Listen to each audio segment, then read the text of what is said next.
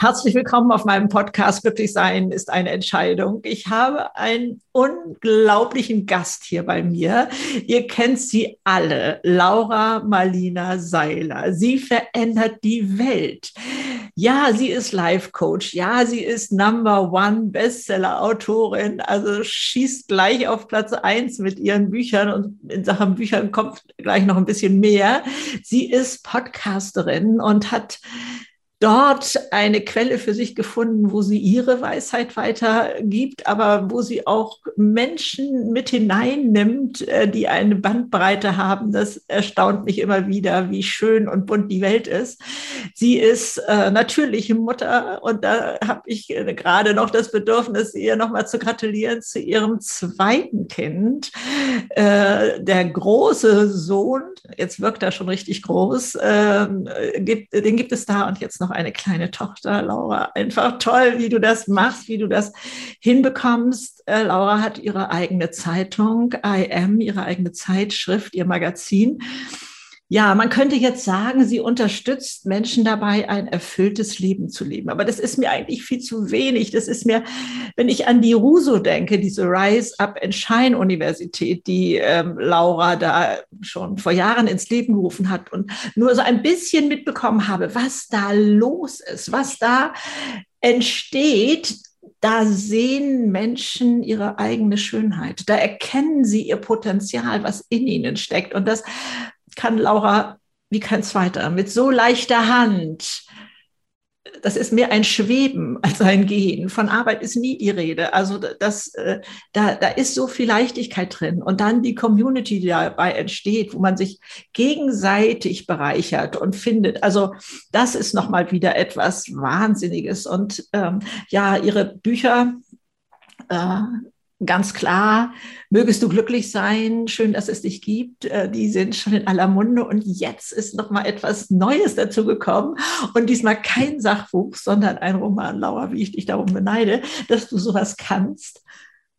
Und ich durfte das Buch schon lesen und ähm, du hast dein 90-jähriges Ich getroffen. Und da steigen wir gleich ein. Also, äh, Laura, erstmal herzlich willkommen, dass du da bist. Verzeih, das ist, ist aber so viel, was man bei dir zu sagen hat. Es ist ja jetzt nur kurz angerissen.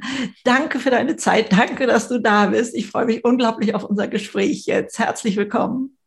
Danke, Greta. Danke für diese Liebesdusche, die ich jetzt hier gerade von dir abbekommen habe.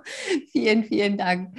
Ähm, das hört sich immer alles irgendwie so viel an. Ähm, ja, aber irgendwie muss man es ja auch immer auf die Zeit sehen. Ne? Das ist ja alles nicht von heute auf morgen entstanden, sondern das war ja jetzt auch alles schon äh, so in den letzten sechs Jahren, ne? dass, dass das alles so aufgebaut worden ist. Ähm, und ich freue mich einfach so sehr, hier mit dir zu sein mich mit dir auszutauschen. Ich erinnere mich immer so gerne an das Interview, was wir bei mir im Podcast hatten und ja. als wir hier bei mir im Studio zusammen auf der Couch saßen. Und ich liebe einfach deinen Spirit. Also danke, dass ich da sein darf. Zu so schön. Ähm, dein Buch, dein neues, äh, da möchte ich so gerne einfach ganz viel von diesen Sachen wissen, die du, nein, man glaubt, du schreibst es, aber letztendlich ist es ja äh, doch äh, eine andere Person, die ist sicherlich der, dir sehr ähnlich, aber ähm, wo Alma ähm, diese Fragen an ihr großes, erwachsenes, altes Ich stellt. Ich weiß, dass du damals bei unserem Treffen auch schon davon gesprochen hast, dass du das manchmal machst, dass du da dein weises, altes Ich ansprichst. Und da war, glaube ich, noch nicht so in deinem Hinterkopf, jedenfalls habe ich es nicht erfasst, dass das eine Buchform werden soll. Und ähm, wieso, was es nochmal mit mir gemacht hat, mit meinen 73, ich äh, schaue ja auch oft zurück und gucke da auf mein Leben und denke, okay, wenn es dir heute passieren würde, würdest du nicht mehr so leiden. Würdest du die Zusammenhänge erkennen. Und das ist ja das, was in diesem Buch passiert, dass du, nein, das Alma, verzeih, dass ich da immer in, in die, die, äh, der Protagonist äh, in dem Buch ähm, war für mich geschrieben, du. Und ich habe auch ein Stück weit ja das schon in deiner Sprache, also wie du es selber vorliest, dann ist es ja noch mehr du, ähm, ähm, erfasse, was hat das mit dir gemacht? auch dieses Buch zu schreiben und das alles mal so zu erkennen und zu zusammenzuführen. Ich denke, vieles ist dir immer schon begegnet und jetzt bringst du es nochmal so konzentriert mhm. in Buchform in die Welt. Also das Buch zurück zu mir ist tatsächlich, das ist, das war ein riesiges Geschenk in meinem Leben oder ist ein riesiges. Es ist ja noch nicht mal veröffentlicht gerade, aber es ist allein jetzt schon. In ein paar Tagen, ja weil ich es ähm, weil schreiben durfte. Und bei mir war es so, dass ich die Idee zu dem Buch hatte ich tatsächlich schon so vor drei Jahren ungefähr.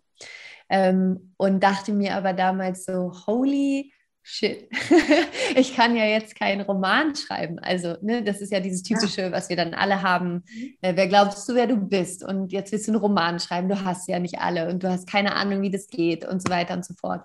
Ähm, aber es war tatsächlich, wie du gesagt hast, ich habe in dem Buch geht es um eine junge Frau, Alma. Sie ist tatsächlich nicht ich. Also es, es gibt Überschneidungen, aber auch ganz viel ist tatsächlich Alma. Also das ist ähm, eine eigenständige Person quasi in diesem Buch äh, mit ihrem eigenen Leben.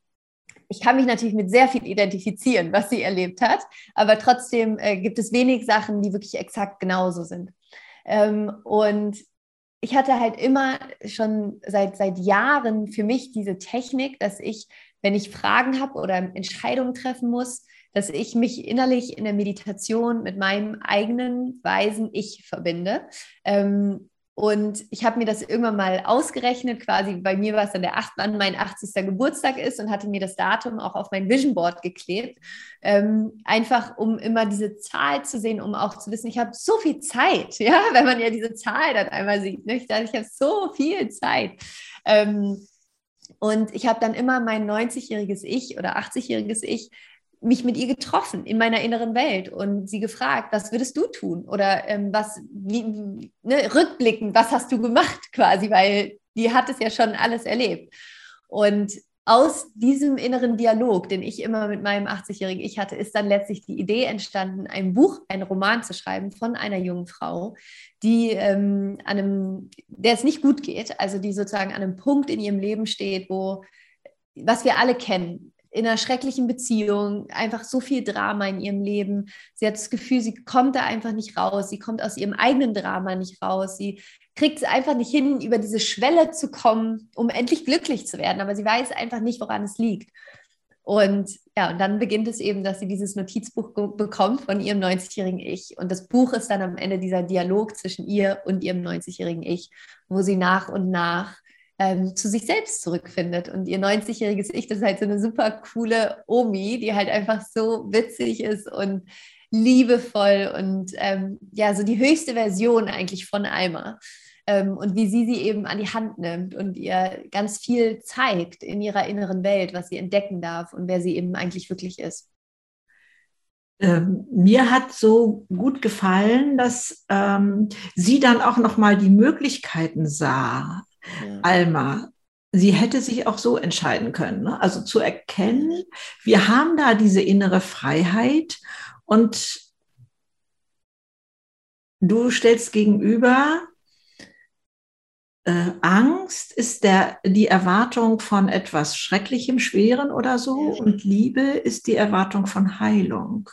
Also ähm, wie sehr das das Leben verändert. Also ich möchte so gerne hier meiner Community viele dieser Bausteine, die alle so wunderbar erklärt sind in diesem Buch, ob wir das Thema Verletzungen oder wie gerade Angst oder so, die werden da ja nochmal richtig kleinteilig geschildert, so dass mhm. Alma es versteht und somit der Leser eben auch. Also mhm. ähm, dieses große Thema Angst und habe ich überhaupt eine Wahl äh, oder diktiert mir das Leben, wie ich zu leben habe. Das ist ja eine deiner großen Stärken, dass du sagst, nein, du bist der Schöpfer deines Lebens. Magst du da mhm. noch mal tiefer einsteigen? Ja, total gerne.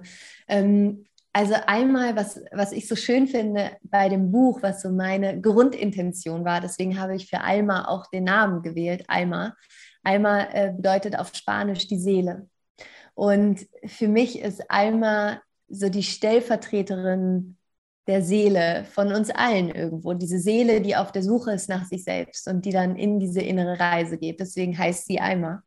Das heißt, ich hoffe auch, dass sich jeder oder jede, die das Buch liest, in ihr wiederfindet, weil es eben wirklich diese Fragen sind, vor denen wir alle, also alles, worum es in diesem Buch geht, ich glaube, da stand jeder schon irgendwann mal ja. in seinem Leben. Also das habe ich auch so empfunden. Jedenfalls mit allen, mit denen ich bis jetzt gesprochen ja. habe.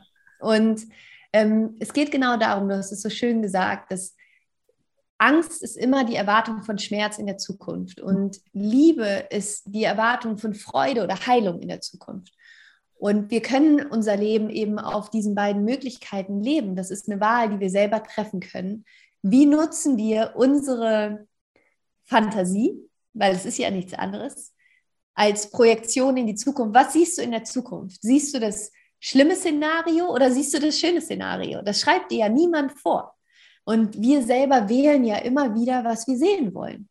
Und ich habe für mich gelernt in meinem Leben, dass ich meine Fantasie ähm, mein Vorstellungsvermögen, meine Kreativität ganz bewusst nutzen kann, um etwas in die Zukunft zu projizieren, was ich schön finde, was ich gut finde, ja, was ich mir wünsche, dass das entsteht. Ob es jetzt genauso entsteht oder nicht, ist jetzt erstmal dahingestellt, aber es verändert, wie ich mich in der Gegenwart fühle.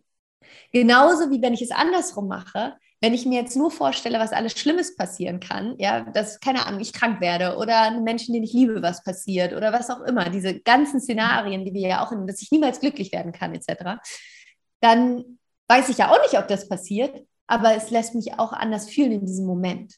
Weil das ist ja das Spannende. Wir, wir projizieren etwas in die Zukunft, einen Gedanken, ein Bild, eine Vision.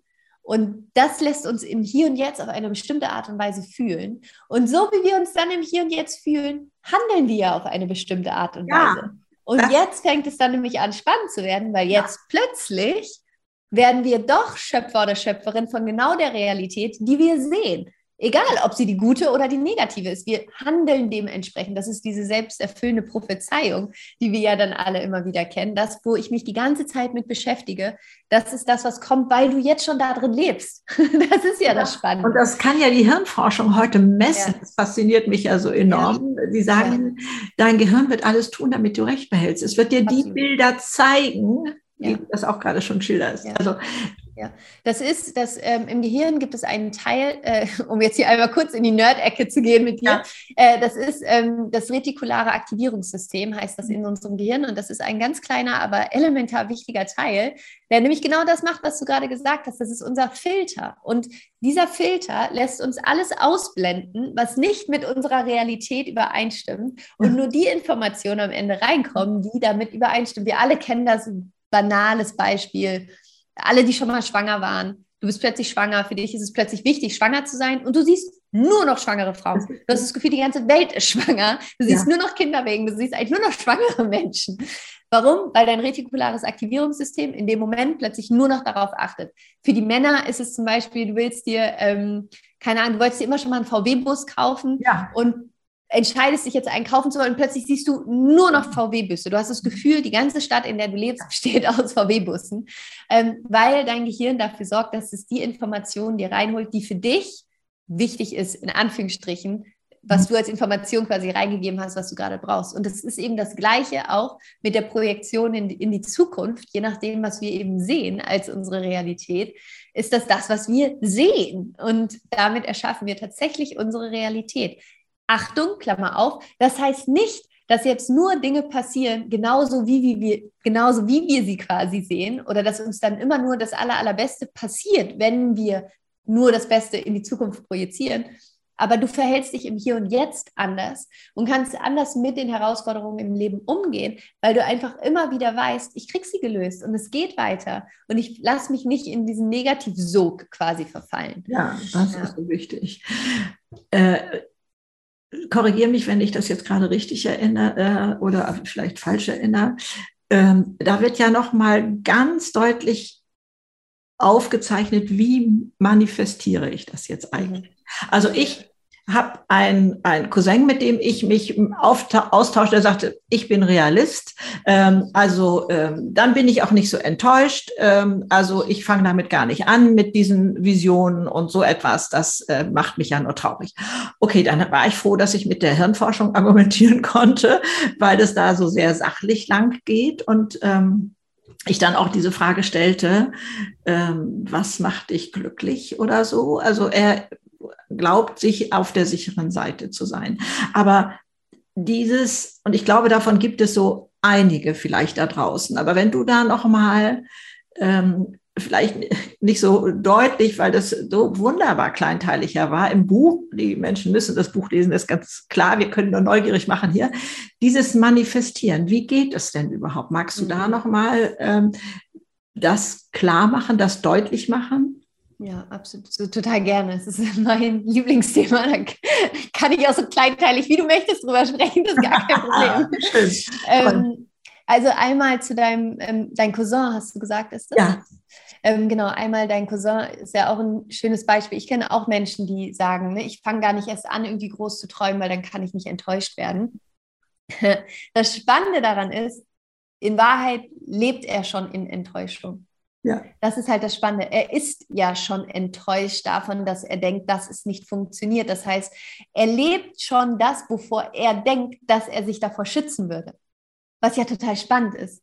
Ja. Das heißt, ne, er versucht sich vor etwas zu schützen, aber lebt jetzt schon längst in dem Gefühl, enttäuscht zu sein. Das heißt, eigentlich hätte er gar nichts zu verlieren, außer vielleicht von dem Gegenteil überzeugt zu werden, weil das, wovon er, wovor er Angst hat, lebt er eigentlich schon. Das ist das Typische, auch wenn mir Menschen sagen, ja, ich, ähm, ähm, ich, ich habe Angst davor, dass XY passiert oder was auch immer. Ja, die Angst ist ja jetzt schon in dir. Du hast ja jetzt schon ja. die Angst. Es ist ja quasi in deinem Kopf schon längst passiert. Ja, es, es ist ja die schon schöne Zeit jetzt, wo es noch gar nicht passiert ist, also in der äh, Wirklichkeit noch nicht passiert. Diese Tage verdirbt diese Angst ja auch genau. schon. Das ist ja das. Genau, das ist das, was ich meine. Du lebst quasi jetzt schon in der ja. In dieser Realität der Zukunft. Ja. Und das ist das, wo, wo ich dann immer sage, das ist halt der Moment, wo du eben aussteigen kannst und wo du neu wählen kannst und dir eben bewusst wirst, du kannst eine andere Realität erschaffen, weil das ist das, was ich vorhin meinte, dass je nachdem, was wir eben ähm, meinen, wie die Zukunft wäre oder kommt, ja. das hat einen Effekt auf unsere Gefühle, auf unsere Entscheidungen, auf mhm. unsere Handlungen und am Ende auf die Realität, die wir sehen und wir bestätigen uns da selbst drin. Mhm. Zum Manifestieren. Also, erstmal, ähm, um kurz für alle, die jetzt gerade zuhören und sagen, okay, mit Manifestieren kann ich vielleicht gerade noch gar nichts anfangen oder was, was ist das? Ähm, also manifestieren bedeutet letztlich nichts anderes als das, was wir alle den ganzen Tag lang machen. Wir haben einen bestimmten Gedanken, das heißt, etwas findet auf der feinstofflichen Ebene statt, ja, auf der geistigen Ebene. Das ist ja der Ort, an dem eh alles entsteht, auf der geistigen Ebene. Und diese Gedanken manifestieren sich jetzt aufgrund unserer Handlungen in die äußere Welt. Also bestes Beispiel, ich hatte vor drei Jahren die Idee, ein Buch zu schreiben. Das war auf der feinstofflichen Ebene, habe dann sehr lange darüber nachgedacht, ob ich es machen soll, ob ich es nicht machen soll, ob ich es machen soll, ob ich es nicht machen soll. Am Ende habe ich mich zum Glück dafür entschieden, es zu tun, habe dieses Buch dann geschrieben und jetzt heute ist es quasi auf der grobstofflichen Ebene da. Es ist jetzt, es ist manifest geworden, ja, also ich kann es in die Hand nehmen. Ich meine, im Lateinischen Hand heißt ja auch Manus, ähm, also es ist sozusagen, ne, Du kannst es jetzt in die Hand nehmen. Es ist handfest geworden.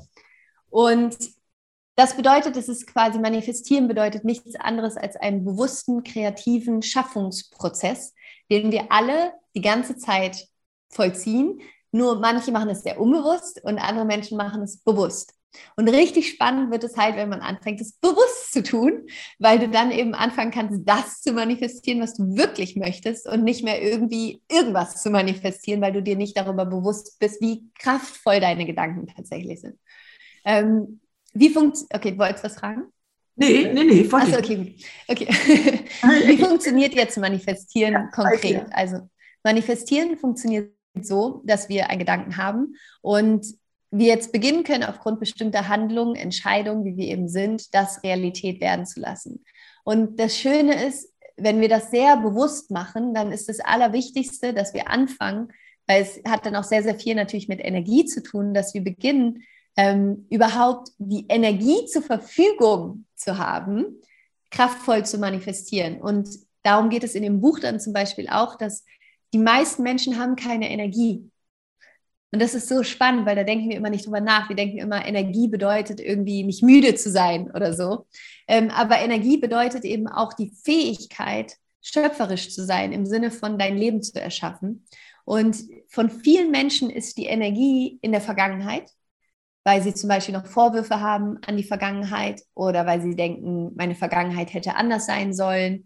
Und so ist quasi ihre, ihre Energie wie gebunden an die Vergangenheit und sie haben sie nicht in der Gegenwart zur Verfügung, um etwas erschaffen zu können. Oder sie sind in ihrem Horrorszenario mit ihrer Energie in der Zukunft und dann ist ihre Energie da gebunden und sie haben sie wieder nicht hier in der Gegenwart, um etwas erschaffen zu können. Bedeutet, es ist unglaublich wichtig, in Frieden zu sein mit der Vergangenheit, ähm, damit diese ganze Energie, die da quasi gebunden ist, in der Gegenwart zur Verfügung steht. Und es ist genauso wichtig, in Frieden zu sein mit der Zukunft, damit die Energie, die da gebunden ist, dir in der Gegenwart zur Verfügung steht, um schöpferisch sein zu können. Und was dann so schön ist und so wichtig ist, wenn du dir erstmal darüber bewusst wirst, ach krass, ich bin die ganze Zeit schöpferisch unterwegs ähm, und ich erschaffe die ganze Zeit und ich manifestiere auch die ganze Zeit, sich diese fantastische Frage zu stellen, was möchte ich denn eigentlich manifestieren? Was, wenn ich, wenn ich, wenn ich Schöpferin bin, was möchte ich dann manifestieren? Und damit geht es dann, damit startet der Schöpfungsprozess. Ja, genau. Dann ja. Äh, kommt erstmal die Aufzählung, was ich alles nicht möchte. Ja. Und da Und, äh, da, eine Antwort. Da schreibe ich im Buch auch drüber, ähm, wo ich das Bild gebe, wo ich sage, stell dir vor, du gehst in ein Restaurant und der Kellner kommt und fragt dich, was du essen möchtest und du sagst, die Spaghetti möchte ich nicht, die Ravioli möchte ich auch nicht, die Pizza möchte ich auch nicht ähm, und Nachtisch möchte ich eigentlich auch nicht. Und dann geht der Kellner weg und entweder gibt es jetzt zwei Optionen. Entweder er bringt dir gar nichts oder er bringt dir etwas, was du nicht möchtest. und genauso ist es im Leben auch. Und dann ist es wahrscheinlich so, dass du dann sauer auf den Kellner bist und sagst, oh Mann, in diesen Laden gehe ich nie wieder so enttäuschend. und das ist so spannend, weil das machen so viele Menschen. Sie sagen dem Leben nicht, was sie wollen. Sie sagen dem Leben nur all das, was sie nicht wollen. Und sagen dann, das Leben ist so enttäuschend. ich, ich glaube gar nicht erst an meine Zukunft, damit ich nicht enttäuscht werden kann. Und genau das ist es. Genau das Gleiche, so wie wenn du im Restaurant nicht. Wie, wie soll dir das Universum oder das Leben etwas liefern, wenn du nicht sagst, was du möchtest? Es geht nicht. Es ist unmöglich. Und sich da mal hinzusetzen, äh, da schließt sich dann auch sicherlich so ein Stück weit der Kreis. Ne? Was hast du denn für Visionen, die du manifestieren möchtest? Die müssen eben tatsächlich positiv formuliert werden. Ja. Du hast vorhin noch ähm, etwas ähm, hervorgehoben, dieses im Frieden mit der Vergangenheit sein ja. und im Frieden mit der Zukunft sein. Und da möchte ich dieses auch von dir in dem Buch so wundervoll geschilderte Thema Verzeihen nochmal reinbringen. Äh, magst du dazu auch nochmal Stellung nehmen? Gerne.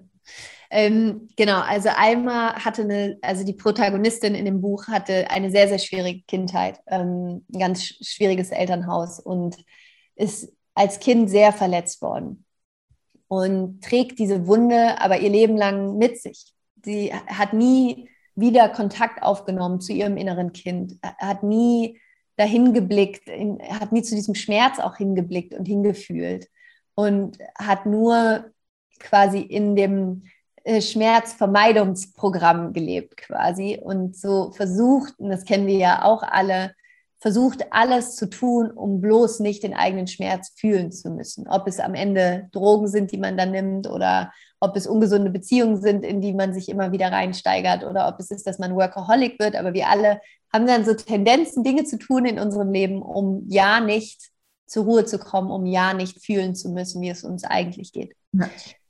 Alma, aufgrund von ihrem 90-jährigen Ich, kommt jetzt aber wieder in Kontakt mit ihrem inneren Kind und lernt dann auch ihren Eltern zu vergeben und da in die Versöhnung zu gehen. Und das ist tatsächlich eins der Themen, wo ich meinte, Einmal und ich haben natürlich schon auch Überschneidungen oder Themen, wo, mit denen ich mich gut identifizieren kann. Und eins dieser Themen ist eben Vergebung und die Vergangenheit ruhen zu lassen im Sinne von, sie nicht immer wieder auszugraben, sondern die Erfahrungen, die wir gemacht haben, denen zuzustimmen. Mhm. Das heißt nicht zu sagen, dass es richtig war, was passiert ist. Es bedeutet nur, ich kann es nicht verändern, Was ich aber verändern kann, ist, wie ich heute darüber fühle, dass es passiert ist. Das bedeutet, dem zuzustimmen. Nicht länger in Gegenwert zu sein zu dem, was dir passiert ist. Denn so schlimm es auch gewesen sein mag, du bist noch hier, du lebst, du hast es überlebt. Und du hast die Möglichkeit, diesen Teil in dir zu finden. Das ist meiner Meinung nach der, der Seelenaspekt, den wir alle haben. Der ist unzerstörbar und der ist auch unverletzbar. Und diesen Teil in sich wiederzufinden und sich mit dem wieder zu verbinden und festzustellen, es gibt einen Teil in mir, der ist heile, der war immer heile und der wird immer heile sein. Und ich kann aus diesem Teil heraus mir selber dabei helfen, meine anderen verletzten Anteile zu heilen und mein inneres Kind zu heilen, meinen Eltern zu vergeben ähm, und dann eben diese schöne Erfahrung zu machen, plötzlich die eigene Vergangenheit als etwas zu sehen, was ein unglaubliches Potenzial für einen bereithält, eine unglaubliche Kraft für einen bereithält, wenn wir ihr erlauben, für uns zu sein und nicht mehr gegen uns zu sein. Denn was immer möglich ist, selbst wenn du eine ganz schlimme Erfahrung gemacht hast, ist für dich heute zu wissen, dass du es genau so nicht machen wirst. ja, ja die, die Erfahrung daraus für dich mitzunehmen. Ich spreche in dem Buch dann auch von dem sozusagen diesem Kreislauf, in dem sich ganz, ganz viele Familien ja auch befinden, von ja. verletzte Menschen, ja. verletzten Menschen. Und es geht immer weiter und immer weiter und immer weiter. Und die Frage, die man sich eben irgendwann stellen muss, und ich hoffe, dass sich diese Frage viele Menschen stellen, ist, wie kann ich aus diesem Kreislauf aussteigen? Wie ja. kann ich einen Kreislauf entwickeln von liebevolle Menschen erschaffen liebevolle Menschen oder sich selbst liebende Menschen lieben Menschen? Ja, das geht ja auch in die andere oder geheilte Menschen heilen Menschen.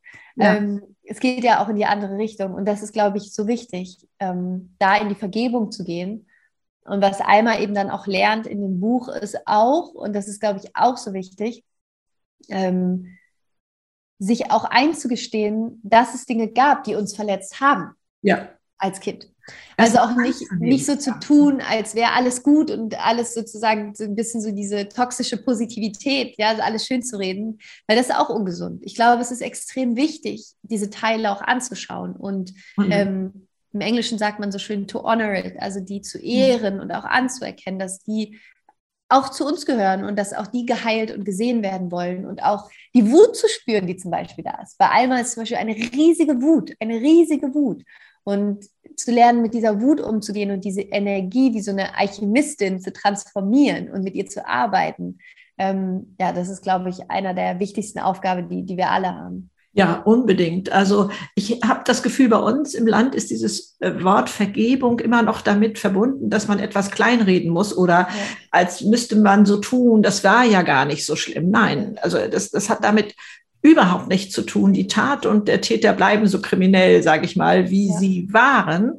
Aber wir haben dadurch die Möglichkeit, uns davon zu befreien. Absolut. Und wir entziehen ja. dem anderen die Macht, uns weiter so runterzuziehen und so. Ich fand das Bild gerade so schön von dir. Ich habe das in mir auch äh, diese unkaputtbare Insel genannt, mhm. auf die ich mich manchmal zurückziehen musste, mhm. weil ich dachte, okay, hier kann mich keiner verletzen, hier kann mich keiner erreichen, da kann keiner drauf rumtrampeln, gar nichts. Das ist unkaputtbar in mir. Und ähm, wie du das gerade schilderst, ist da raus quasi dann diese Lotusblume wachsen zu lassen, nicht? dieses mhm. Nomad No Lotus, sich dessen bewusst zu sein, ist, glaube ich, bei manchen Verletzungen, die man erlebt hat, tatsächlich ein Kraftakt. Ja. Äh, aber ähm, es nicht für den anderen zu tun, sondern für sich selber. Ja. Für mich sieht es dann so aus, als äh, als ob diese seelische Verletzung so ist wie eine körperliche Verletzung. Man erinnert sich noch sehr wohl, also man muss das nicht aus dem äh, Gedächtnis ganz rausstreichen und sagt, ja, also ich hatte vor zehn Jahren, habe ich mal mit dem Fahrrad einen Unfall gehabt, ich habe da vor dem Auto gelegen und also es, es hat Hölle weh getan. Das weiß man noch, aber es hat keine Relevanz mehr in meinem heutigen Leben. Und so kann das dann auch mit seelischen Verletzungen passieren. Ja.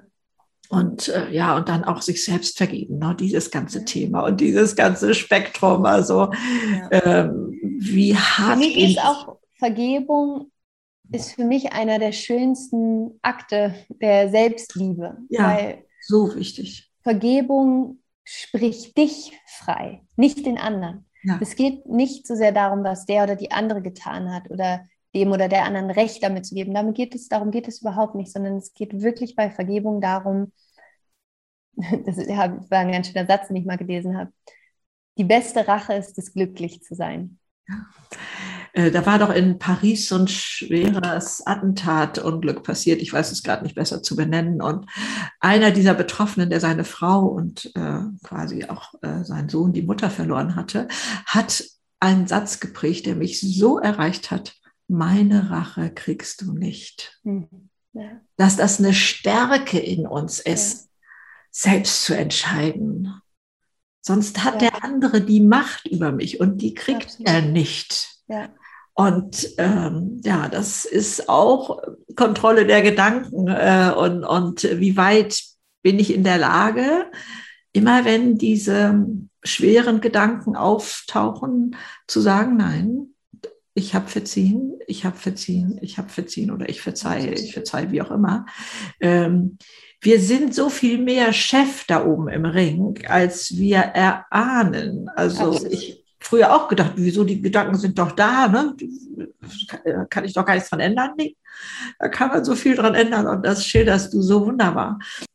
Es gibt so manchen, der sagt, ja, okay, ich habe das gerade verstanden, äh, aber das rutscht mir immer wieder weg.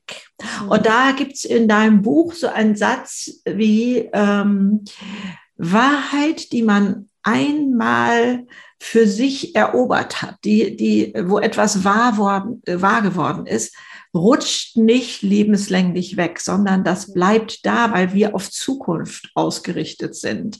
Denn ich glaube, manche hat es schon mal probiert und hat schon mal ähm, ja die ersten Schritte tatsächlich auch gemacht und ist dann ein bisschen wieder in diesen Alltagstrott, darf ich das so nennen, zurückgerutscht. Magst du da noch mal so ein paar Hilfsmittel nennen, dran zu bleiben, weil einmal erkannte Wahrheit bleibt Wahrheit. Ja, absolut.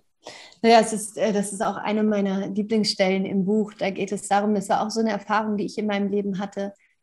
Dass wenn du einmal so eine Erkenntnis über dich selber gehabt hast, wer du wirklich bist, wenn du das einmal gespürt und gefühlt hast, die kann dir niemand mehr nehmen. Und ja, es kann sein, dass du sie im Alltag immer mal wieder vergisst, in Anführungsstrichen, und dich natürlich auch wieder anders verhältst. Aber du wirst immer wieder zu ihr zurückkehren, weil du, weil es in dir einfach diesen Funken gibt und du weißt, er ist da und du wirst immer wieder dahin zurückkehren wollen. Ähm, und ich glaube, was total wichtig ist, ist, sich darüber bewusst zu sein, dass das Leben ist einfach eine Reise für uns alle. Und es gibt Hochs und es gibt Tiefs und es gibt immer wieder Herausforderungen. In dem Buch sage ich ja auch, du kannst dir die Schule, äh, das Leben vorstellen wie die Schule der Liebe. Dass wir am Ende alle hier sind, weil wir Liebe lernen dürfen. Und dass die Frage, die uns am Ende des Lebens gestellt werden wird, sein wird, wie sehr hast du geliebt? Ja, ja. Das wird die Frage sein. Und dass wir uns immer wieder ähm, glaube ich, in Momenten, wo es schwierig ist, einfach, also einfach in Anführungsstrichen, aber immer wieder die, die Frage stellen können, wie sehr kann ich in diesem Moment lieben? Wie kann ich mehr Liebe in diesem Moment bringen? Also dieses Wort ist ja bei uns auch ein bisschen sehr flach geworden in meinen Augen. Ne? Also Liebe hat jetzt nicht alleine nur das Partnerschaftliche äh, in sich, sondern ist einfach so eine elementare Kraft, die ist ja also ich frage mich oft in schwierigen Situationen, wie würde die Liebe jetzt entscheiden? Ich bin ja noch groß geworden mit Peter Lauster damals, Liebe stellt keine Forderungen. Diese bedingungslose Liebe, Liebe an das Leben, meinetwegen auch Liebe zu mir selber. Und diese ganze Palette, Liebe ist so ein starkes Tool, was stärkeres gibt es in meinen Augen gar nicht. Und ähm, sich dessen zu bedienen, sich darauf zu besinnen und zu wissen, hey, ich bin Liebe, ich bin als Liebe auf die Welt gekommen, ich will sie erfahren, sichtbar machen und so etwas. Boah, das verändert. Also das, das gibt einem nochmal so ein Trampolin unter die Füße, damit man also mal ganz anders ins Leben gehen kann in meinen Augen. Also Absolut. Und das ist das, ich, also ich meine, ich kenne das auch, ja. Ich bin Mama von zwei Kindern, ich arbeite Vollzeit, bin Ehefrau, ähm, mache so viele unterschiedliche Dinge. Ja. Und natürlich ist es auch manchmal stressig und anstrengend und es kommen neue Herausforderungen, auch im, im Unternehmen und all, all diese Themen. Und ich glaube, es ist einfach so wichtig, immer wieder sich daran zu erinnern, dass wir selber über unsere Gedanken und Gefühle unglaublich lenken können, wohin es geht. Und was ich auch immer versuche zu sagen, ist, jeder Tag ist einfach wie so ein kleines Leben. Und am Ende wird dein Leben die Summe sein aus diesen ganz vielen kleinen Tagen. Und wenn du einfach nur, nur heute, du musst es ja nur heute versuchen, nur heute einmal versuchst, so liebevoll wie möglich mit dir selbst zu sein. Und dann morgen nochmal. Und übermorgen auch nochmal. Und dann auch nochmal. Und zu wissen, ich gebe heute einfach mein Bestes. Und vielleicht bin ich morgen noch besser, vielleicht aber auch nicht, spielt aber keine Rolle, weil heute, das ist mein Leben. Dieser Moment ist mein Leben. Und wie kann ich in diesem Moment so viel Liebe wie möglich bringen? Wie kann ich mich selbst in diesem Moment so viel wie möglich lieben? So ehrlich wie möglich sein? So authentisch wie möglich sein? So echt wie möglich sein? Und da müsst du feststellen, dass es eigentlich gar nicht so schwierig ist. Weil wir denken immer, wir müssen den ganzen Plan haben. Ich muss jetzt wissen, wie ich bis ich 90 bin. Ja. ja jeden Tag in die absolute Vergebung gehe und absolute Liebe und so weiter. Nein, musst du nicht. Nur jetzt. Jetzt. Diesen nächsten Moment. Finde ich so wichtig. Also, mir rutscht es auch so schnell weg, im Jetzt zu leben. Also wie schnell bin ich auch in der Zukunft? Vielleicht nicht so viel in der Vergangenheit, aber in der Zukunft.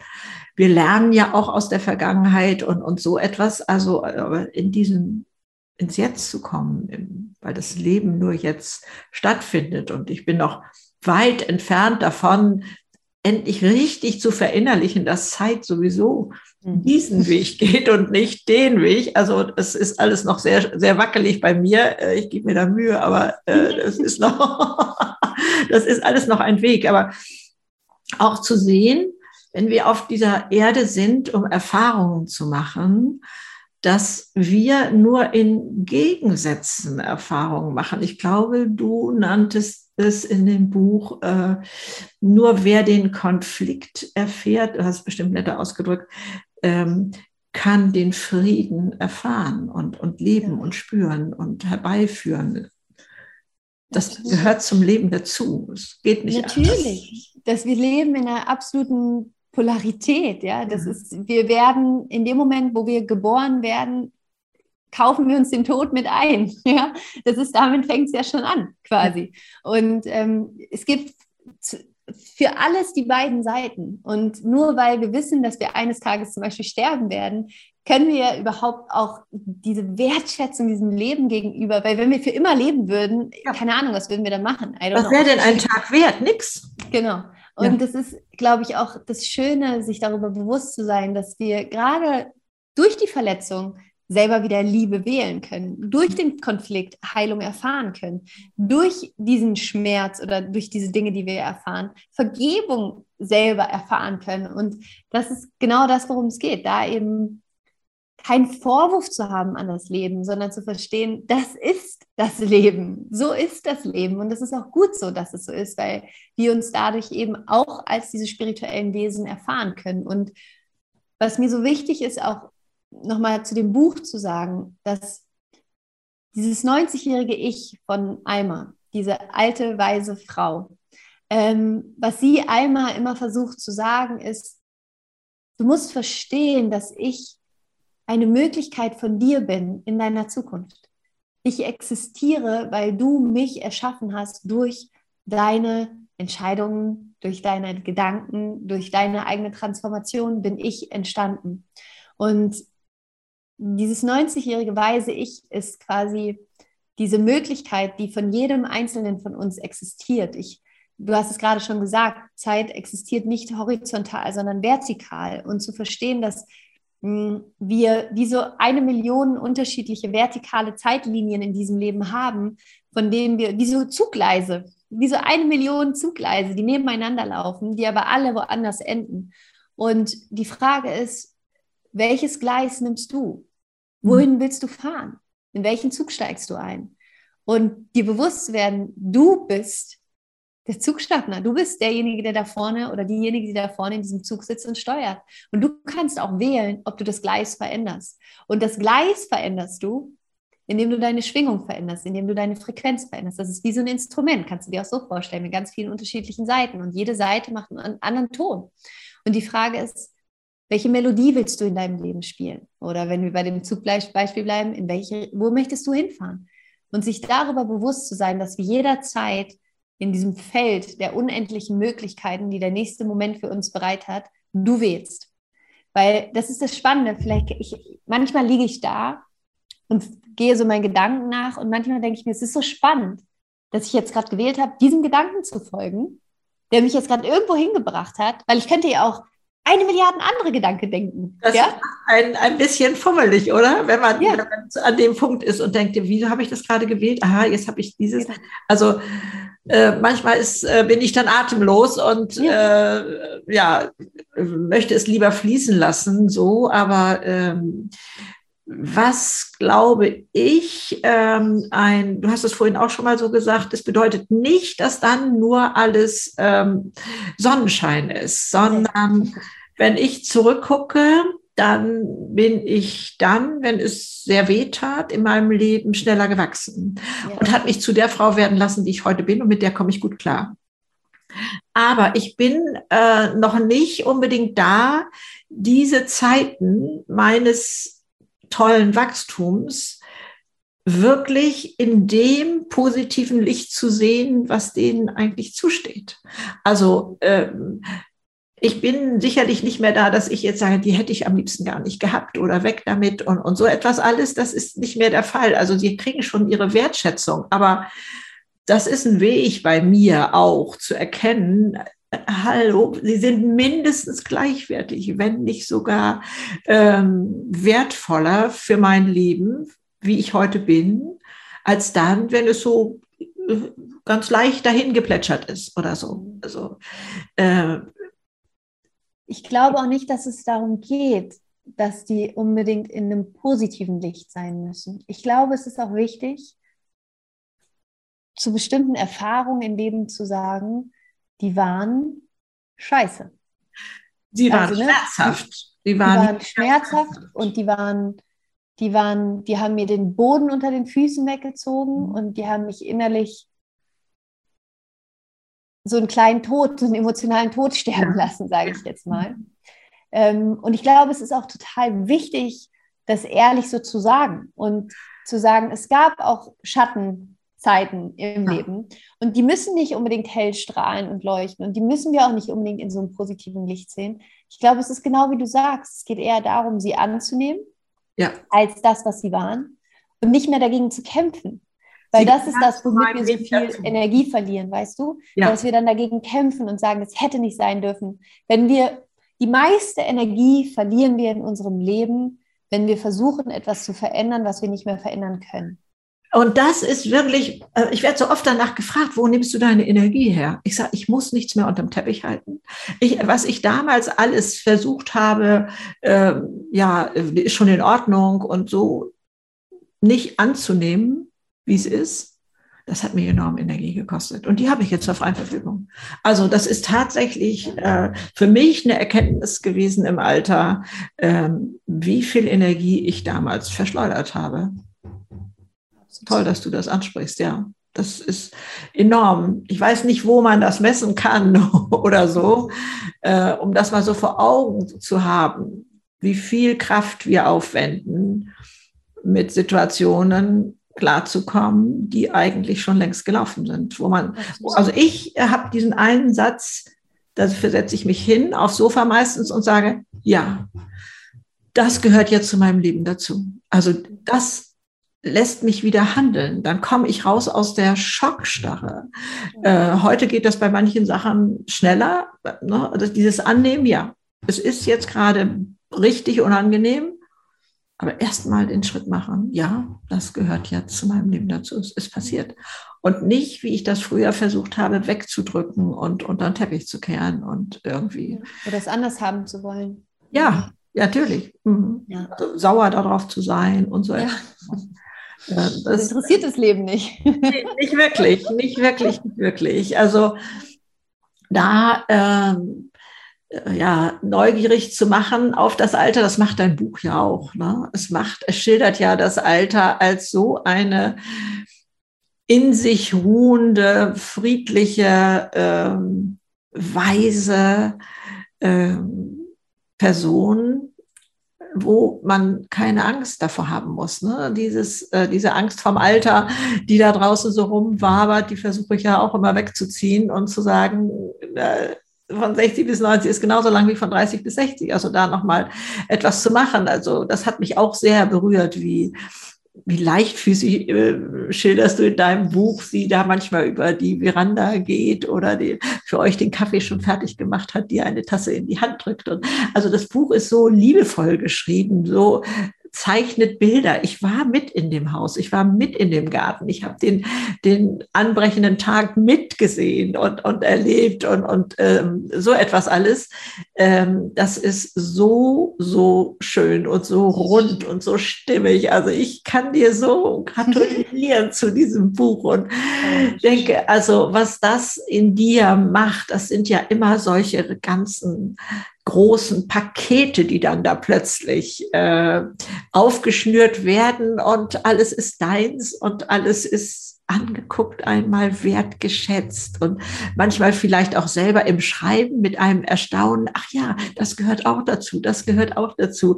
Diese ganze Fülle, die in dem Buch sichtbar ist, die kommt auch an vielen Stellen bestimmt auch woanders äh, bei dir raus, aber hier das nochmal so in diese liebevolle Geschichte in das Staunen von Alma, äh, was du da hineingelegt hast, so, ach, so kann das auch sein. Und dieses manchmal etwas mühsame Verstehen, weil man denkt, es muss doch dieser harte Weg sein oder so. Also ich äh, habe dieses so schön, dass du das so Toll. Also du hast es genauso aufgenommen, wie ich es mir gewünscht habe. oh, wie schön, schön, wie schön, wie schön. Ja, also das ist dir so gut gelungen. Das ist dir so einmalig gelungen. Aber ich bin sowieso so ein unglaublicher Fan von dir und möchte, sei denn, du hast noch irgendwie ein anderes Thema. Ich möchte dich nämlich konfrontieren mit deinen Abschlussfragen. Ich habe nämlich noch nie deine Antwort dazu gehört. Okay. Wenn alles, was du erschaffen hast, durch einen unglückseligen äh, Unfall vernichtet wurde und du bekommst jetzt nur einen Zettel und einen Stift, welche Botschaft hättest du für die Welt? Hm.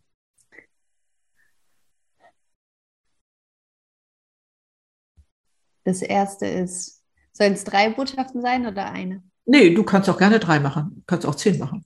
Okay. ähm, das erste ist, es gibt in dir einen unzerstörbaren, unverletzbaren Teil, der immer da ist und auf den du Zugriff hast. Das zweite ist, es ist anders, als du denkst. Das dritte ist,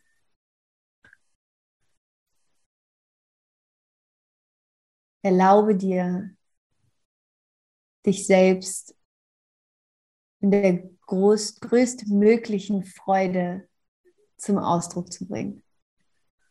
Ja. Das wären Heute die drei Weisheiten. Ganz wunderschön. Morgen sind es wahrscheinlich andere, aber das wäre ja, heute. Wie schön. Äh, ich ähm, konnte mir diese Frage nicht verkleiden, weil ich dachte, äh, das ist immer so eine schöne Schlussfrage von dir in deinem wunderbaren Podcast.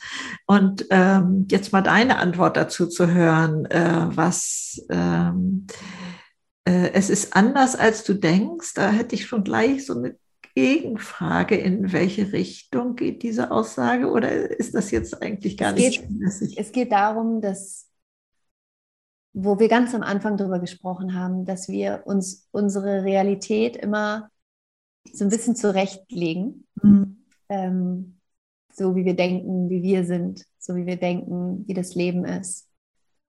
Ähm, und ich glaube, wir haben gar keine Ahnung. Ich glaube, wir wissen so wenig über uns selbst. Ich glaube, wir wissen so wenig über, über diese unglaubliche spirituelle Weite, die eigentlich in uns darauf wartet, entdeckt zu werden. Und deswegen ist es anders, als du denkst. Und es ist so spannend, sich auf den, auf den Standpunkt zu stellen. Vielleicht ist es alles ganz anders, als ich denke. Und dann diese Neugierde, Neugierde zu haben, das zu entdecken. Sehr, sehr schön. Da ist auch so eine neue Weite drin. Ne? Also äh, die Grenzen, die da manchmal stehen, gar nicht zu akzeptieren. Weil wenn wir immer das denken, was wir immer denken, dann ja. passiert uns auch das, was uns immer passiert.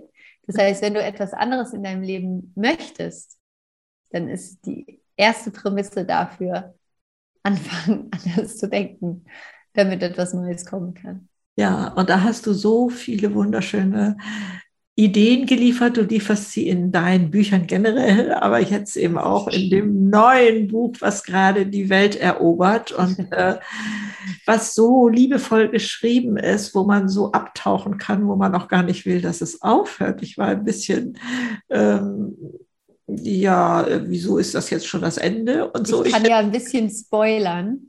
Es wird einen zweiten Teil geben. Ja, Tages. ja beruhigt, sehr, da bin ich ja beruhigt. Oh, wie schön ist das denn? Ich schreibe schon am zweiten Teil, ja. Oh, es geht natürlich weiter mit Almas Reise. Wie toll, wie toll. Ja, also man mag es gar nicht aus der Hand legen. Also insofern Natürlich werdet ihr äh, alles in den Shownotes auch finden, wo ihr Laura findet. Und äh, ich freue mich äh, über eure Bewertungen und äh, ja, eure Gedanken dazu auf Instagram natürlich auch. Äh, ihr werdet alle längst bei, bei Laura auf den ganzen Kanälen auch äh, verwoben sein. Anders geht das gar nicht in meinen Augen. Sie hat so viel der Welt zu schenken und ich fühle mich so reich beschenkt, Laura. Ich danke dir so sehr für deine Zeit Zeit, für dein äh, nochmal so ganz individuell ähm, Alma hier zu zeigen mit all ihren Sorgen. Zweifeln mit ihrer Verzagtheit und wie sie da mit so vorsichtigen Schritten rausgegangen ist und ja, die tolle 90-jährige Frau, die du da schilderst, wie sie da durchs Leben geht und wie liebevoll sie da ist. Also es hat mich sehr, sehr gefesselt ist nicht das richtige Wort, so aufgesogen. Ich war so gerne da und wie ich auch sonst immer so gerne mit dir bin. Also vielen, vielen Dank für das Gespräch. Alles Liebe dir. Dankeschön. Tschüss.